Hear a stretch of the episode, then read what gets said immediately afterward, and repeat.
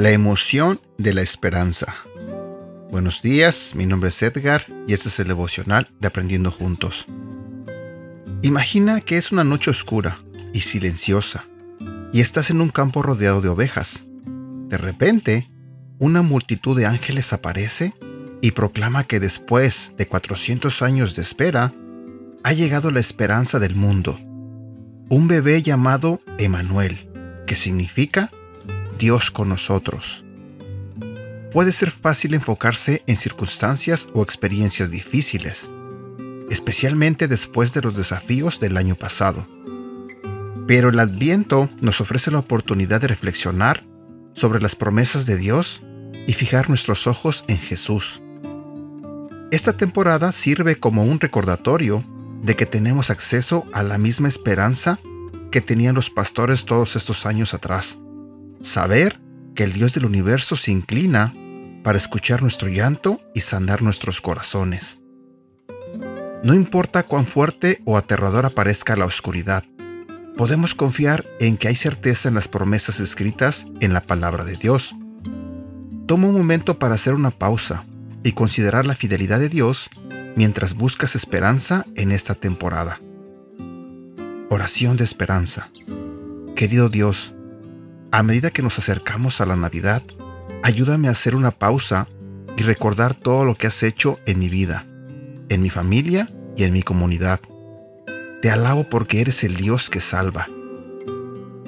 Te doy gracias porque mi esperanza está en ti, no en las circunstancias o en las personas.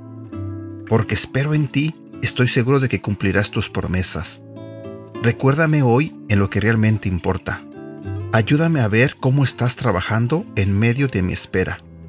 Acércame a ti en esta temporada navideña y prepara mi corazón para el cumplimiento de tus promesas. En el nombre de Jesús.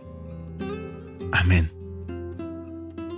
Versículo para recordar. Isaías capítulo 9 versículo 2. El pueblo que andaba en la oscuridad ha visto una luz. Sobre los que vivían en densas tinieblas la luz ha resplandecido. También quiero compartir contigo este otro versículo que se encuentra en el libro de Lucas en el capítulo 1, versículo 31 al 33. Quedarás encinta y darás a luz un hijo, y le pondrás por nombre Jesús. Él será un gran hombre, y lo llamarán Hijo del Altísimo. Dios el Señor le dará el trono de su padre David, y reinará sobre el pueblo de Jacob para siempre. Su reinado no tendrá fin. ¿Sabes? Quise compartir este devocional y en los días siguientes voy a compartir otros similares que tienen que ver con la Navidad.